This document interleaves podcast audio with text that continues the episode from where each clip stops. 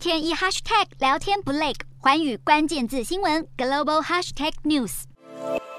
近期泰国治安问题受到了关注，国际数位权利组织就公布了一项报告，表示在泰国反政府抗议的最高峰时期，大约有三十名社运人士和学者的行动装置遭到了间谍软体监视，而受害者呢，主要都是民主运动中的关键人物。好，这个名为飞马的间谍软体是由以色列开发，可以在成功入侵行动装置之后截取资料，并且启动摄影镜。头或麦克风，而这项软体的开发公司就表示，他们只有向政府来出售这项技术，因此泰国非政府组织就认为泰国政府应该就是幕后黑手，并表示应该要彻查这个间谍软体的使用，来维护泰国资讯环境的安全。